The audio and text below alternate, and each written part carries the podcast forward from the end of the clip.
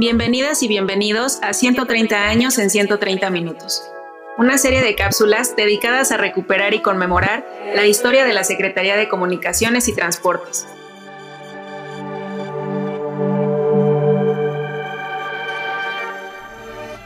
Hoy hablaremos sobre las líneas de ferrocarril construidas por la SCOP. Bajo la batuta de la Secretaría de Comunicaciones y Obras Públicas, el gobierno de Lázaro Cárdenas se propuso integrar las regiones del país que carecían de medios de transporte. Para emprender esta labor, el primer paso fue crear la Dirección General de Construcción de Ferrocarriles en abril del año de 1936.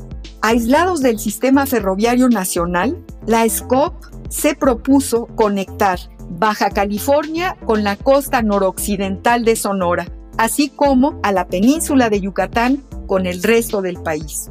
A finales de ese mismo año, iniciaron las obras pero el estallido de la Segunda Guerra Mundial retrasó la construcción de ambas líneas por la escasez de material fundamental como rieles y cemento, al igual que maquinaria. Al término del conflicto bélico, la SCOP redobló esfuerzos en las obras de construcción y logró inaugurar la línea del ferrocarril Sonora Baja California en 1947 y la línea del sureste en 1950. Ambas aperturas significaron la consolidación del sistema ferroviario y la integración de importantes regiones del territorio nacional.